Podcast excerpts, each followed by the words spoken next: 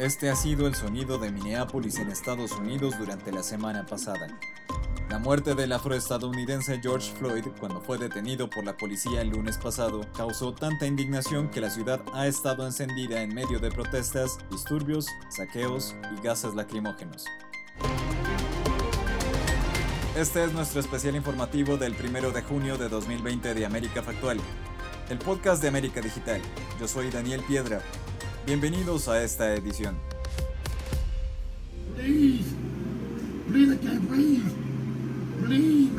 En la filmación, el afroestadounidense identificado como George Floyd, de 46 años, trata de pedir ayuda, gritando en repetidas ocasiones no puedo respirar, mientras el policía presionó su rodilla contra el cuello de Floyd por 8 minutos.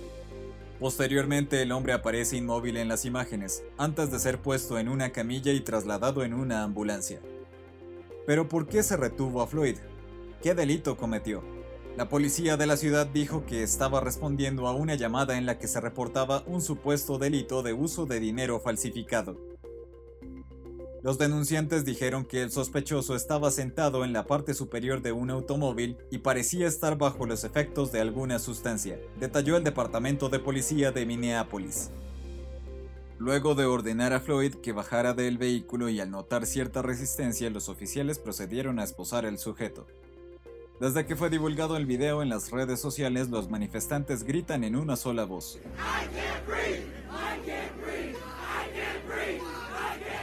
Aunque los primeros en protestar se mantuvieron de forma pacífica en el lugar que murió Floyd, los ánimos empezaron a calentarse y muchos se dirigieron a la comisaría, donde creían que trabajaban los oficiales involucrados e incendiaron las instalaciones.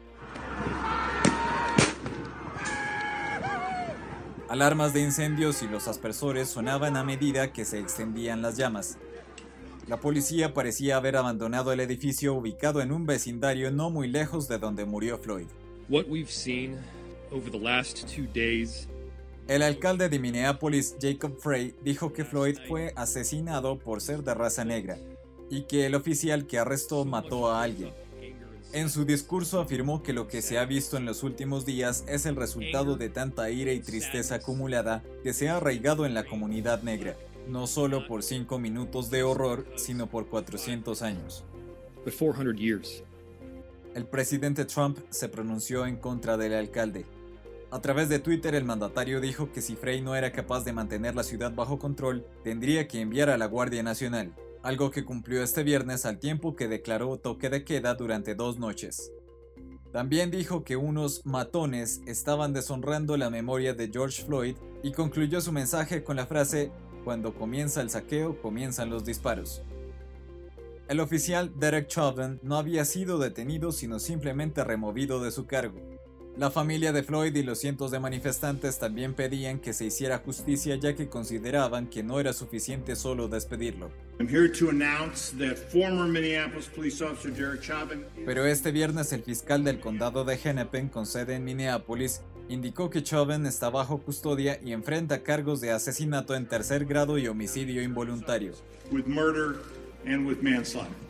El asesinato de Floyd recordó a muchos el 2014, ya que su caso es muy similar al asesinato del afroestadounidense Eric Garner, que murió de asfixia en Nueva York luego de ser arrestado bajo sospecha de vender ilegalmente cigarrillos sueltos. En un video se podía ver a Garner gritar repetidamente no puedo respirar, mientras al menos cuatro policías se encuentran sobre él y uno de ellos aprieta su brazo sobre su cuello. La negativa del jurado estatal de apresar al oficial generó grandes protestas. Cinco años después del evento, el policía Daniel Pantaleo fue despedido. Una investigación de la ONG Mapping Police Violence afirma que las personas de raza negra tienen casi tres veces más probabilidades de que las mate un policía que las blancas. Esta denuncia vigente es la misma por la que luchaba entre otras cosas Martin Luther King, y que este año cumplió 52 años de haber sido asesinado por un segregacionista blanco. Su lucha por la igualdad racial, la libertad y el racismo siguen vigentes en cada movimiento por los derechos de los afroamericanos. Hasta aquí este capítulo especial de América Factual del 1 de junio. Recuerda seguir nuestras redes sociales en arroba América Digital.